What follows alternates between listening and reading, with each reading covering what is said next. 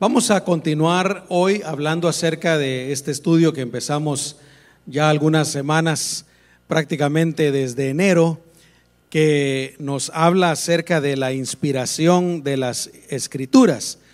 Pero el domingo pasado empezamos, perdón, el miércoles antepasado o pasado, ya no sé ni qué día estoy, miércoles pasado, no, antepasado, el miércoles antepasado hablamos de las primeras pruebas de la inspiración, porque así es, mis amados hermanos, se puede probar, hay pruebas de que la palabra de Dios es inspirada por Dios. Amén.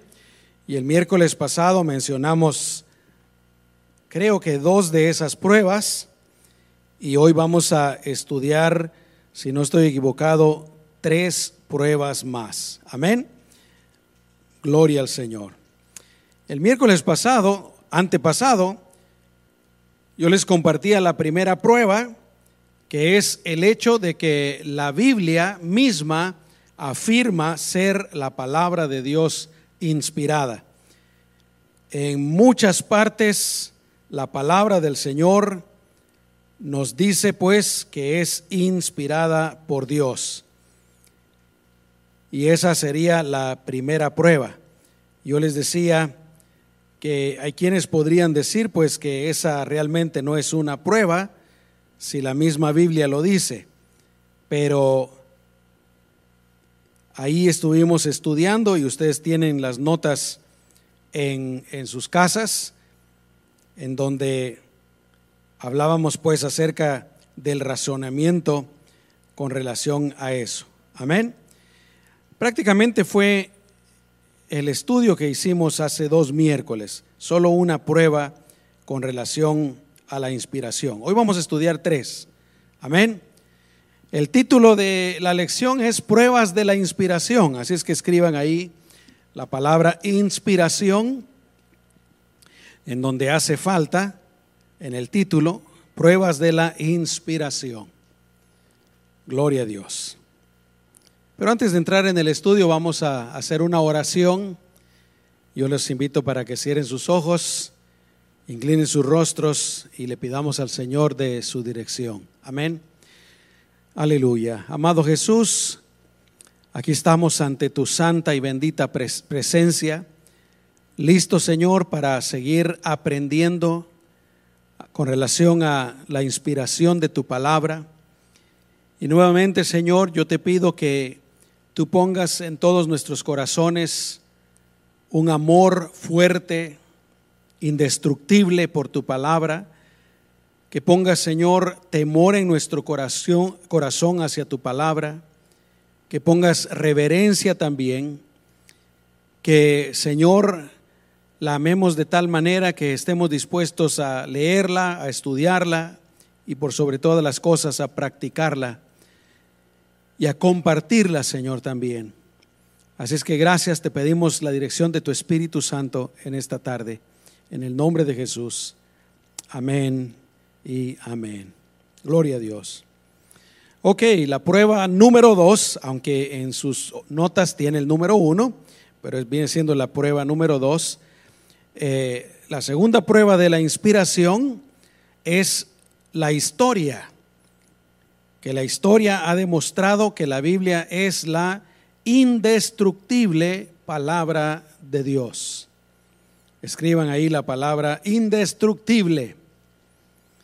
La Biblia es la indestructible palabra de Dios. Y vamos a ver algunos ejemplos de personas, líderes que trataron de destruir la palabra del Señor.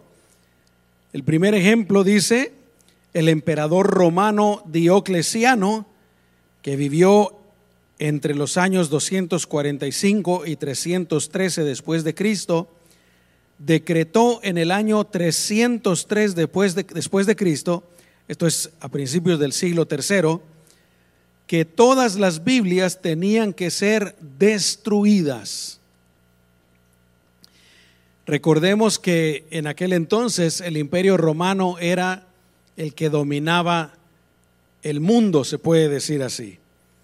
Y este, este gobernante decretó que todas las Biblias fueran destruidas. En otras palabras, todos los manuscritos en aquel entonces, obviamente no habían Biblias como las, las que nosotros tenemos. ¿Cuántos pueden decir amén, hermanos? Es una, usted no tiene la idea de la bendición que es para nosotros tener este libro, hermanos, o tener eh, por el momento, ¿verdad? Tantas versiones diferentes a nuestro alcance en el teléfono.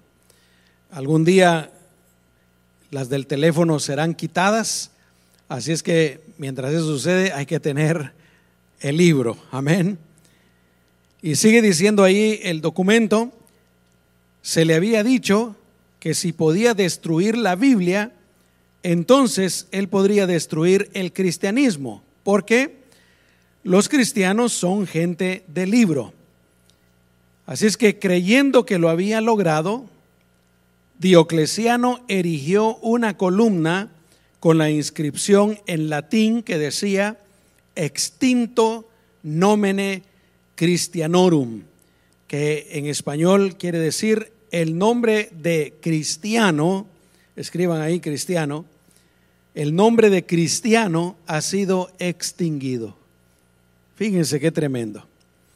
A él le dijeron, si acabas con todas las escrituras, si las quemas todas, si las destruyes todas, vas a acabar con la iglesia, vas a acabar con los cristianos. Y eso es lo que hizo. Él hizo un decreto para destruirlas todas y pensó que lo había logrado. Pero vamos a seguir leyendo. Dice, aún así, el emperador Constantino lo sucedió y en el año 312 reemplazó los símbolos paganos con el símbolo de la cruz. Este cambio notable tuvo lugar en menos de 10 años. Miren qué tremendo. Primero el emperador Diocleciano manda destruir todas las escrituras.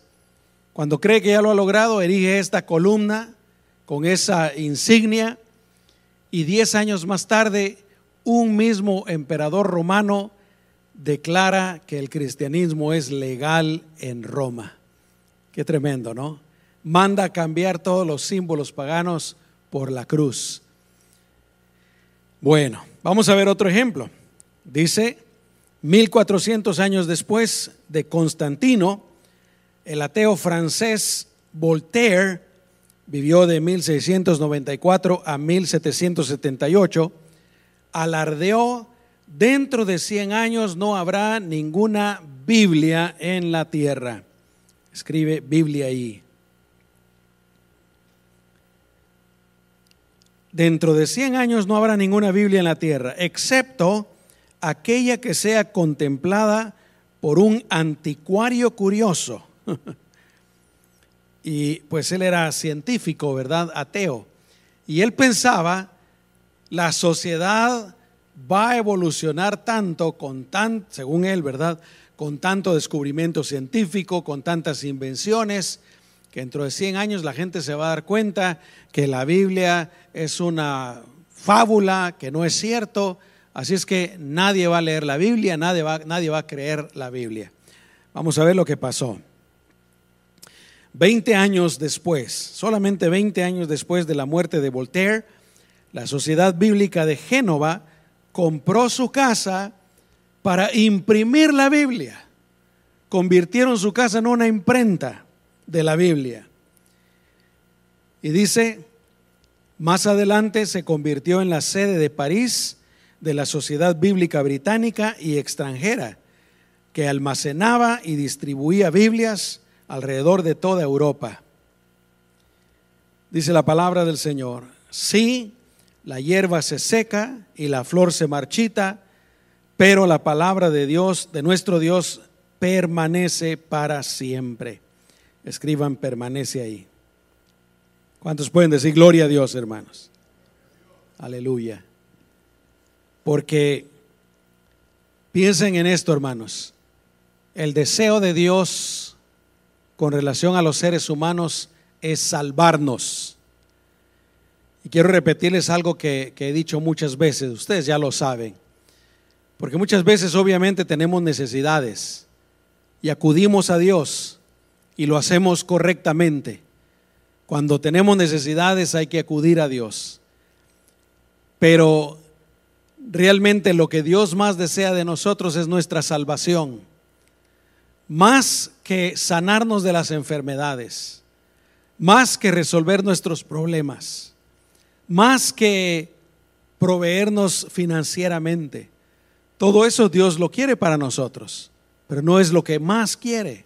Lo que Él más quiere es salvarnos, que cuando nos muramos nos vayamos a su presencia y lo quiere tanto que por eso mandó a su Hijo Jesucristo. Y el medio para transmitir ese deseo es la palabra de Dios. Entonces, no hay nadie que pueda destruir la palabra del Señor. Pero por otra parte, Juan, inspirado por el Espíritu Santo, dice que la palabra de Dios es Jesucristo. ¿Y quién puede destruir a Dios, hermanos? Nadie, ¿verdad? Muy bien. Siguiente punto. La indestructibilidad de la Biblia fue prometida por Dios mismo. Vamos a leer esos versículos. ¿Gustan leerlo conmigo en voz alta, hermanos? Dice Isaías 55, 11, mi palabra cuando sale de mi boca, mi vacía, sino que hace todo lo que yo quiero y tiene éxito en todo aquello para la cual la envié. No vuelve vacía. Hace todo lo que quiero, dice. Y tiene éxito en todo. Qué tremendo, ¿no? Vamos a leer Isaías 59, 21. Dice, las palabras que puse en tu boca nunca se apartarán de tus labios. Mateo 5, 18 dice, porque de cierto les digo, que mientras existan el cielo y la tierra, no pasará ni una jota ni una tilde de la ley hasta que todo se haya cumplido. Y Lucas 6, 17 dice, pero más fácilmente pasarán el cielo y la tierra a que deje de cumplirse una sola letra de la ley. Yo estaba pensando, por ejemplo, en ejemplos más modernos. Uno de ellos es el comunismo. El creador del comunismo y sus seguidores dicen que no hay Dios. Dicen que las religiones son la droga de los pueblos para mantenerlos drogados, sin fuera de, fuera de la realidad. Y sabemos que los comunistas trataron también de destruir la Biblia pero no lo han logrado. Se acabó el comunismo y la iglesia sigue adelante y la Biblia sigue adelante. ¿Verdad que sí? Muy bien. El siguiente título dice, la indestructibilidad de la Biblia se cumplió en la copia de los manuscritos. La copia de los manuscritos.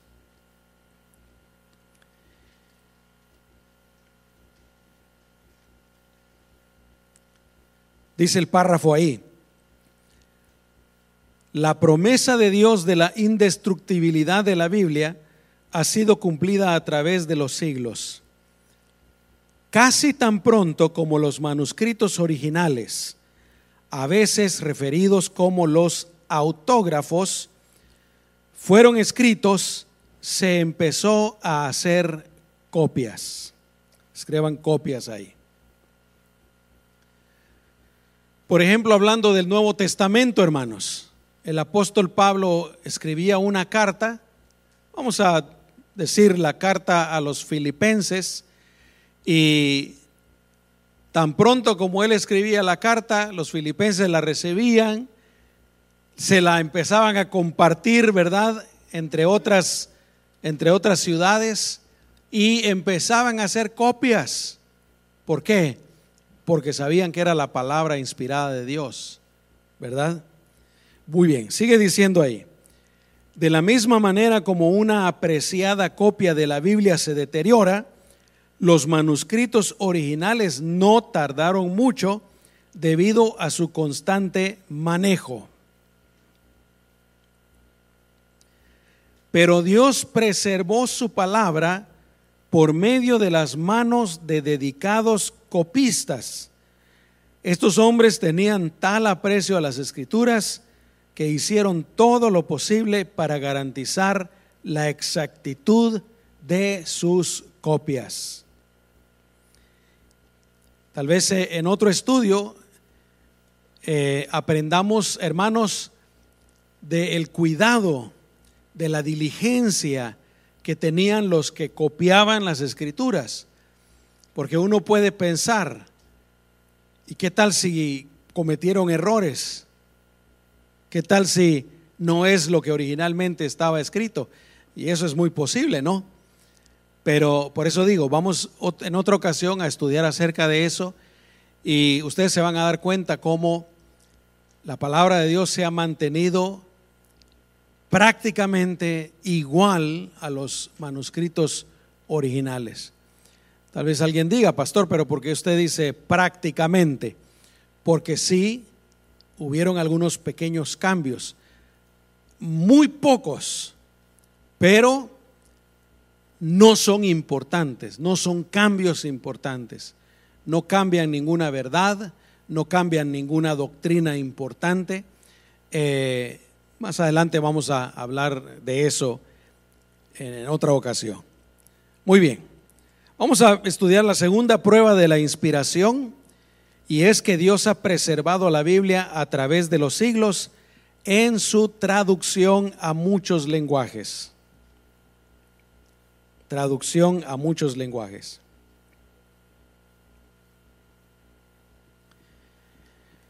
Dice, mientras que copistas dedicados preservaban la palabra de Dios para nosotros en los idiomas originales, escriban originales ahí, también traductores consagrados dieron a los pueblos del mundo la palabra de Dios en su propio idioma, su propio idioma. Y tenemos un ejemplo que encontramos en la Biblia. Lo menciona ahí el siguiente párrafo. Dice, tan pronto como el siglo V antes de Cristo, a Esdras se le hizo necesario traducir la Biblia públicamente del hebreo al arameo. Y esto se encuentra en Nehemías capítulo 8, versículos 1 al 8. Luego dice, en el primer siglo después de Cristo, traducciones griegas del Antiguo Testamento hebreo,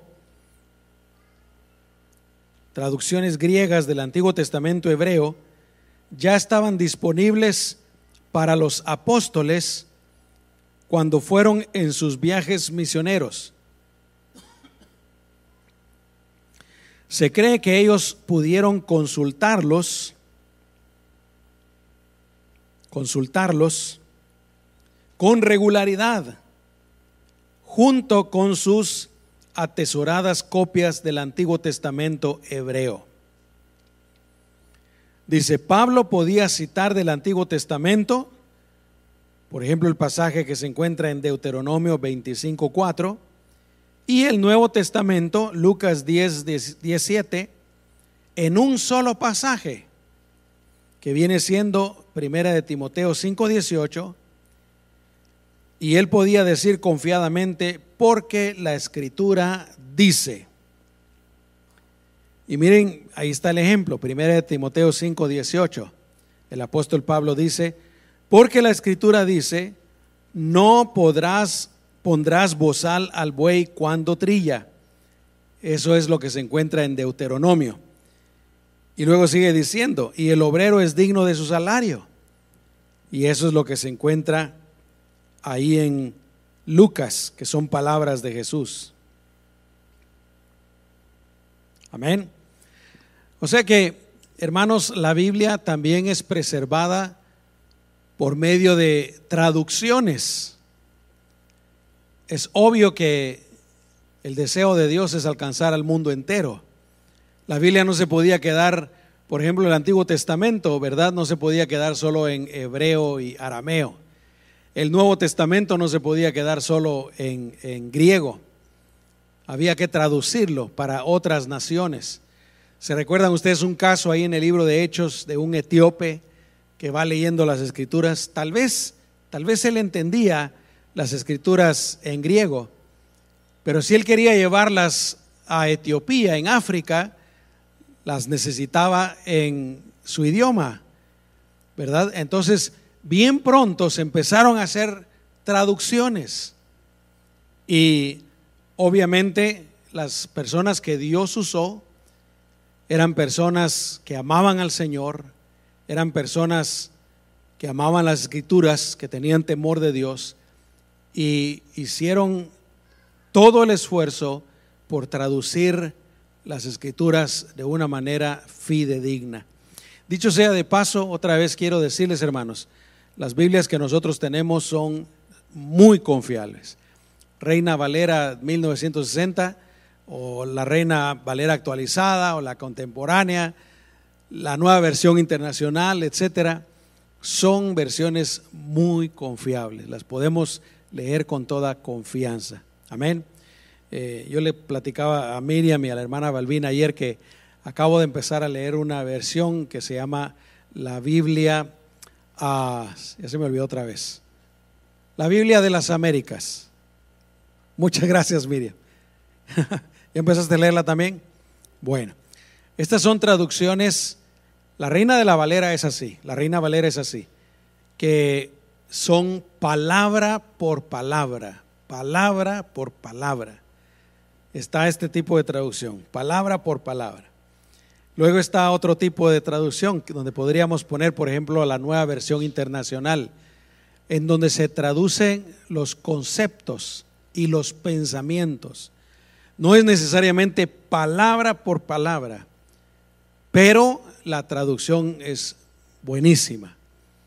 Y luego, más para este lado, eh, habrían traducciones que no son palabras por palabra, eh, que son un poquito más, se toman un poquito más de libertad. Tal vez ahí podríamos poner a la Biblia Dios habla hoy. A mí me encanta leer la Biblia Dios habla hoy.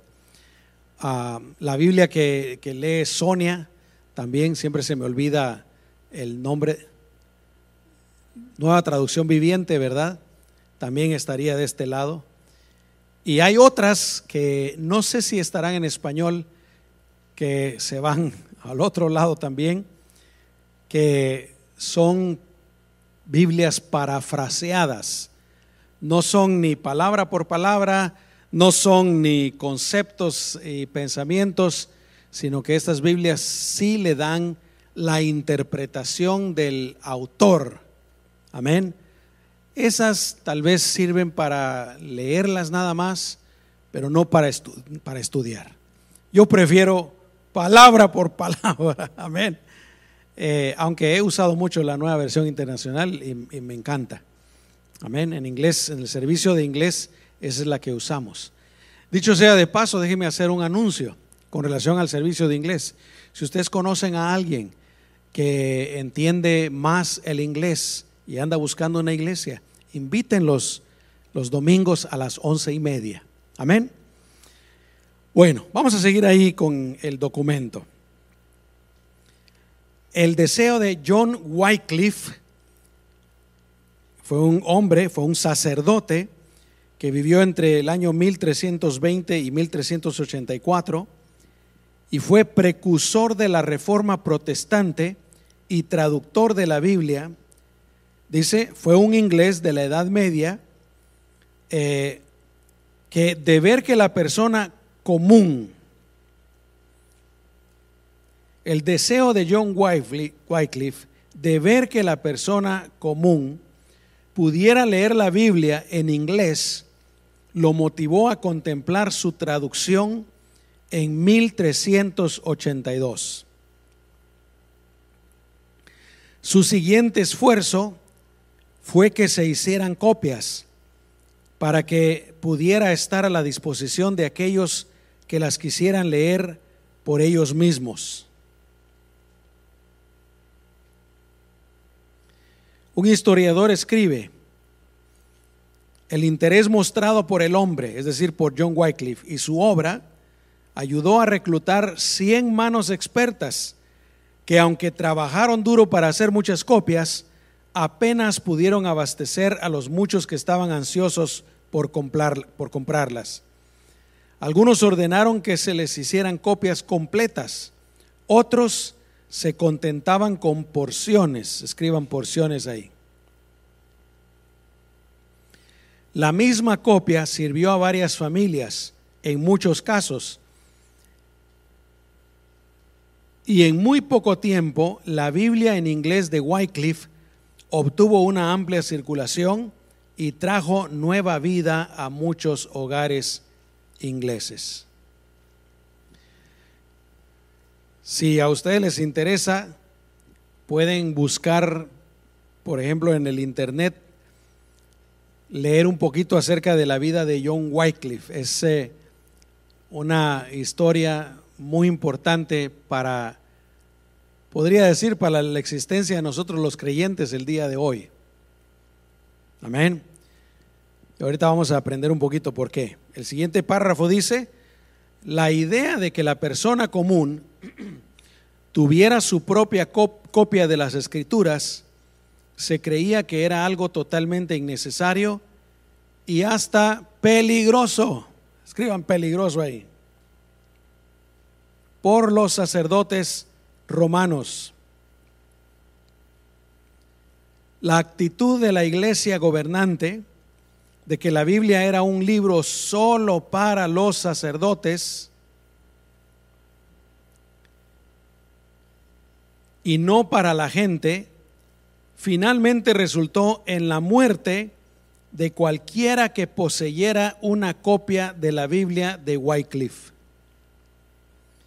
Muchos fueron asesinados con su copia de la Biblia colgada de sus cuellos.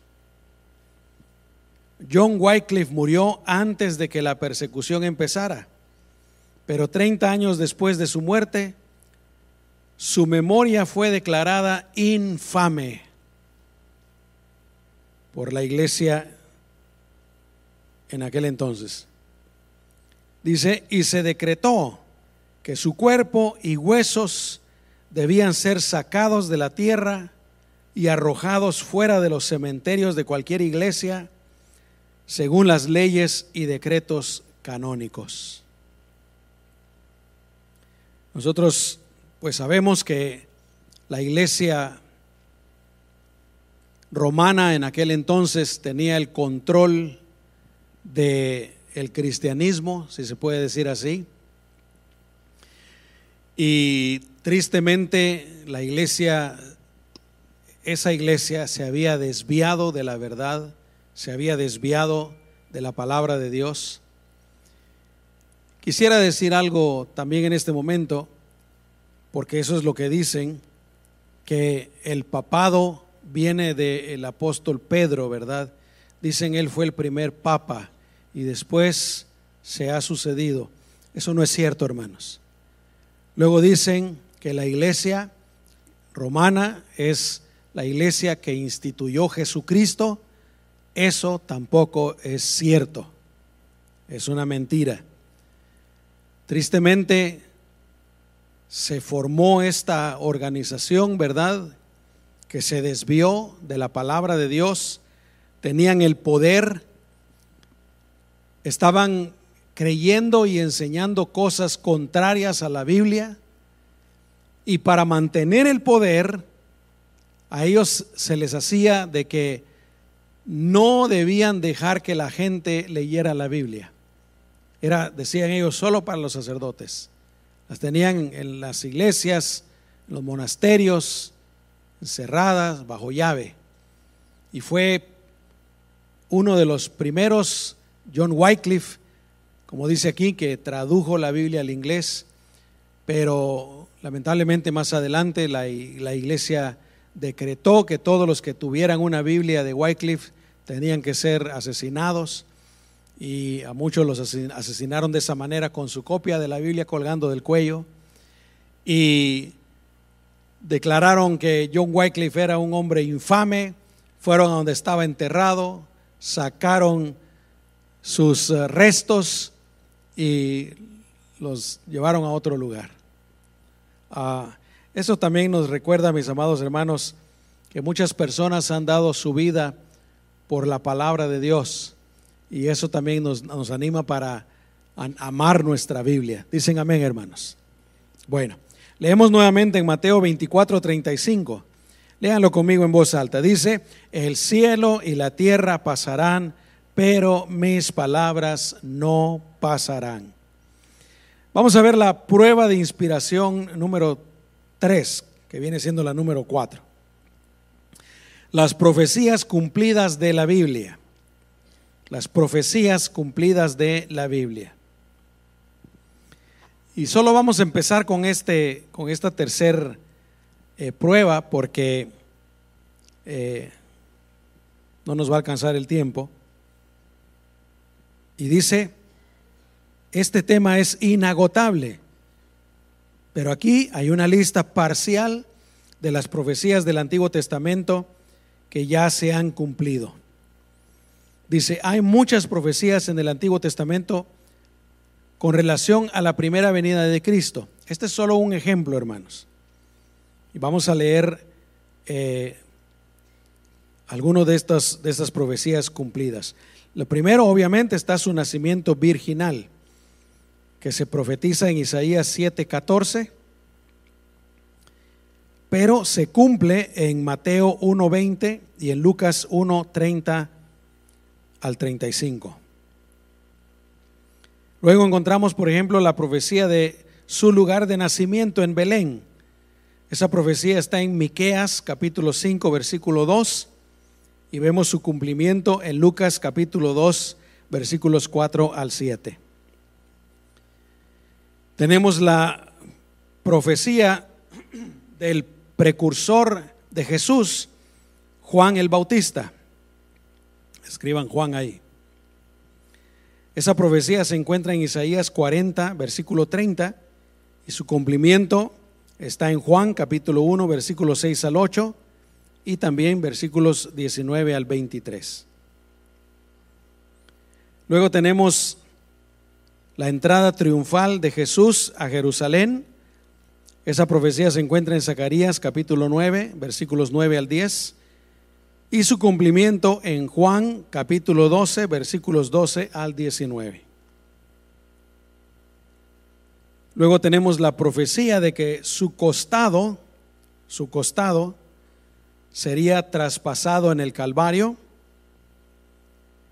Esa profecía se encuentra en Zacarías capítulo 12, versículo 10 y el cumplimiento en Juan capítulo 19, versículo 34. Y hay que notar que, por ejemplo, el cumplimiento, este menciona solo un, un versículo, ¿verdad? Pero hay varios cumplimientos que se encuentran en varios pasajes, no todos están aquí. Luego tenemos la profecía del clamor de Jesús, donde él dice, Dios mío, Dios mío, ¿por qué me has abandonado? Eso se encuentra en el Salmo 22, versículo 1, y el cumplimiento en Mateo capítulo 27, versículo 46. Tenemos la profecía de que habría oscuridad, oscuridad en su crucifixión. Se encuentra en el Salmo 22, versículo 2 y el cumplimiento en Mateo 27, 45. Luego tenemos la profecía de las burlas en su crucifixión, en el Salmo 22, versículo 6 al 8 y el cumplimiento en Mateo 27, 39 al 43. Tenemos la profecía de que sus manos y sus pies serían traspasados traspasados con los clavos. La profecía está en el Salmo 22, 16 y el cumplimiento en Juan 20, 24 al 29. Luego está la profecía de que echaron suertes por sus vestidos. Esa profecía se encuentra en el Salmo 22, 18, el cumplimiento en Mateo 27, 35. Encontramos también la profecía de que no quebrarían sus huesos, no quebraron sus huesos. Esa profecía está en el Salmo 34, versículo 20, el cumplimiento en Juan capítulo 19, versículo 36.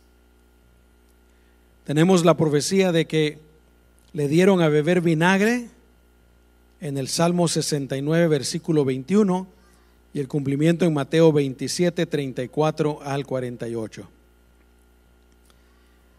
Luego tenemos la profecía de que sería sepultado en la tumba de un hombre rico. Sepultado en la tumba de un hombre rico. En Isaías 53, 9 y el cumplimiento en Mateo 27, 57 al 60. Luego tenemos la profecía de la resurrección de Cristo en el Salmo 16, 10 en Oseas 6.2 y el cumplimiento en Lucas 24 del 1 al 7. Y por último tenemos la profecía de la ascensión de Cristo, ascensión de Cristo, se encuentra en el Salmo 110, versículo 1, el Salmo 24 del 3 al 10 y el cumplimiento en Hechos capítulo 1, versículos 8 al 11. Pueden decir gloria a Dios, hermanos. Así es que aquí tenemos pues tres pruebas más de la inspiración bíblica. Amén. La indestructibilidad de las escrituras son indestructibles. Y esta última que estudiamos fue eh, el cumplimiento de las profecías. Gloria al Señor. Dios es fiel, hermanos. Amén. Gloria a Dios. Vamos a, vamos a hacer una oración dándole gracias al Señor. Cierra tus ojos. Amado Señor,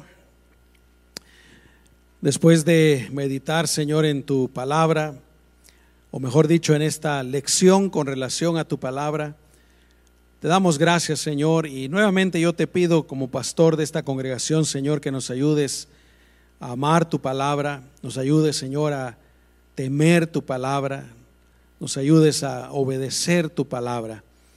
La obediencia a tu palabra es muestra de que somos verdaderamente tus discípulos y muestra de que verdaderamente te amamos, Señor. En el nombre poderoso de Cristo Jesús, gracias, Señor. Aleluya. Amén y amén. Gloria a Dios. Así es que una vez más, hermanos, los animo para que lean la Biblia. No sean flojos. Dicen amén. ¿Por qué lo digo, hermanos? Yo tengo 40 años de ser cristiano y he conocido muchos cristianos que nunca han leído la Biblia entera. He conocido muchos cristianos que no leen la Biblia, solo cuando van a la iglesia, que la lee el pastor o la lee el predicador, pero no leen la Biblia. Así es que yo creo que espero que, con, espero que con estas lecciones, ¿verdad? Nos demos cuenta de todo lo que Dios hizo para darnos su palabra escrita. Y que como decía, que la amemos, que la temamos, que la leamos, que la estudiemos. Amén. Siempre les he contado de mi abuelo, ¿verdad? Cuando él llegó a mi casa, según él, para morirse, tenía, ya no recuerdo, 80 años, ya ni me acuerdo cuando, o estaba cerca de los 80. Y resulta que ya en la casa, ¿verdad? Bajo el cuidado de mi mamá, él vivió siete años más. Y en esos siete años, cuando él llegó, todos los días se tomaba un octavo de ron. ¿Saben ustedes qué es un octavo, hermanos? ¿Sí o no? Es, eh, venden unas botellitas que viene, que viene siendo un, si no estoy equivocado, es un octavo de lo que es una botella, la octava parte de una botella. Allá le llaman, todo el mundo lo conoce por un octavo, ¿no? Es la octava parte de una botella, pero de puro ron. O sea que él llegó bebiendo alcohol a la casa. Luego fumaba puros grandes eh, de tabaco, sin filtro. y era bien mal hablado. En el pasado, en su vida, él había conocido al Señor, pero pues la vida da muchas vueltas, ¿no? Y así llegó a la casa. Y mi mamá lo que hizo rápido fue que le consiguió un su radio y se lo puso en la cabecera y le puso la radio cristiana. De aquí en adelante usted va a escuchar la radio cristiana todo el día. Y luego le conseguimos una, le conseguimos una Biblia, le conseguimos una lupa para que empezara a leer la Biblia. No tenía nada que hacer, hermanos. Amén. Más que vivir y comer y dormir y ir al baño. Era todo lo que tenía que hacer. Y en esos siete años que le quedaron de vida, si no estoy equivocado, él leyó siete veces la Biblia, con una lupa, con una lupa. Así es que no hay excusas, hermanos, de que trabajo mucho, de que no me queda tiempo, de que no entiendo lo que leo, de que no hay excusas. Amén, hermanos. Gloria a Dios. Vamos a ponernos de pie. Yo quiero orar por ustedes. Quiero bendecirlos en esta tarde. Yo no sé cómo vinieron, pero el Señor sí lo sabe, ¿verdad? Así es que yo te invito para que pongas tu vida en las manos del Señor. Entrégale tu vida al Señor. Y si hay alguna necesidad en tu vida, en tu familia, también la vamos a poner en las manos del Señor. Amén. Cierra tus ojos. Padre, en el nombre de Jesús, yo te pido por tus hijos, te pido por tus hijas, de todas las edades, Señor. Te pido por los matrimonios, por las familias en esta tarde. Te pido, Señor, que los guardes de todo mal, especialmente de los ataques del enemigo que quiere apartarlos de ti, quiere destruirlos. Te pido, Señor, que los prosperes, que los bendigas principalmente en su vida espiritual, en su conocimiento de ti, Señor. Señor, y si alguno de ellos vino a la iglesia este día con problemas, con tribulaciones, con alguna necesidad grande, Señor, te pedimos que tomes en tus manos esa necesidad. En tu nombre, Señor, yo bendigo a tus hijos, a tu pueblo, a mis hermanos. Gracias, Señor. Amén y amén.